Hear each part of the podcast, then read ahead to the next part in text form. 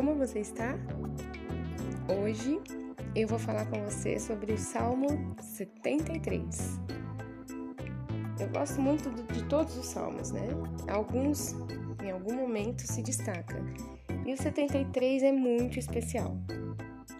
É, é um salmo de fé.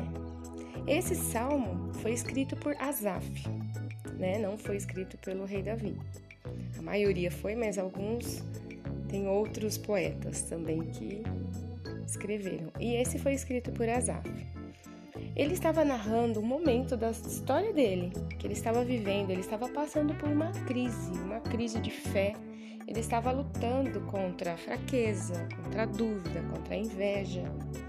Enfim, até se parece com algumas das nossas lutas atuais, né? O que você acha?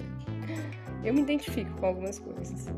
No início do salmo, ele fala que sente inveja das pessoas más. Ele lamenta a sua incerteza. Ele percebe o fim dos perversos. Em algum momento ele demonstra uma total apatia a Deus. Ele fica indignado em ver algumas pessoas vivendo bem.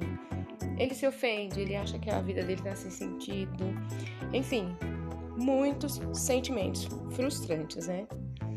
Mas, conforme a gente vai lendo o salmo, quando chega no versículo 17, mais ou menos no meio do salmo, ele fala assim: que até que ele entre no santuário, ele estava sentindo tudo isso, mas quando ele entrou no santuário, quando ele entrou no templo, a sua mente foi iluminada. Ele redescobre algo. Ele já sabia, né? Mas ele redescobriu. Ele não estava prestando tanta atenção. E foi como se ficha caísse, né? A resolução dele então é de confiar somente em Deus. Ele tem a sua fé fortalecida e por meio dessas lutas, dessa crise que ele estava sofrendo, ele aprende a confiar em Deus. Essa é uma parte muito importante. Eu entendo assim que Deus nos alcança aonde nós estivermos. Às vezes nós precisamos realmente passar por crises e durante a crise a gente é renovado. Azaf confessou que ele agiu de maneira tola, que ele foi insensato. Isso demonstra o quê? Que ele era sábio, ele apenas estava passando por um momento de fraqueza. Outra coisa também que nos mostra nesse salmo que Deus nunca, nunca abandonou. Mesmo quando na mente dele ele estava vivendo um turbilhão de dúvidas. Isso é muito lindo, tem tudo a ver comigo, tem tudo a ver com você, tem tudo a ver com nós, seres humanos. Quantas vezes nós caímos nas armadilhas da vida? Pode ser da comparação, da inveja, de achar que Deus é injusto. Às vezes a gente fala, nossa, eu sou uma pessoa boa, eu trabalho, eu faço bem, não faço nada de errado. E tem coisa que não dá certo na minha vida. Enfim, agimos de maneira tola e insensata como Asaf, caindo nessas armadilhas. Mas quando nós caímos, Deus, com o seu amor, nos levanta. A nossa confiança deve realmente estar só em Deus. É nele que nós vamos ter paz, que nós vamos vencer.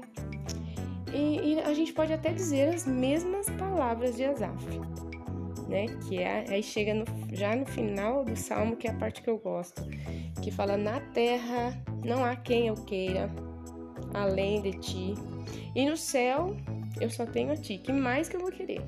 No céu eu só tenho Deus, e aqui na terra eu vi tudo isso, me frustrei, fiquei indignada, fiquei com raiva, mas nada faz sentido, só Deus, né? Tudo o que eu preciso está em Deus.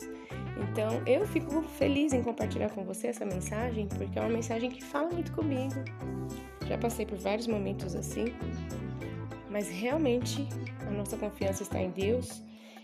Declare, declare na sua vida que Ele é o seu abrigo, que Ele é o seu refúgio, que Ele é tudo o que você precisa. Leia esse salmo, leia em outras versões, se você tiver a versão na linguagem de hoje.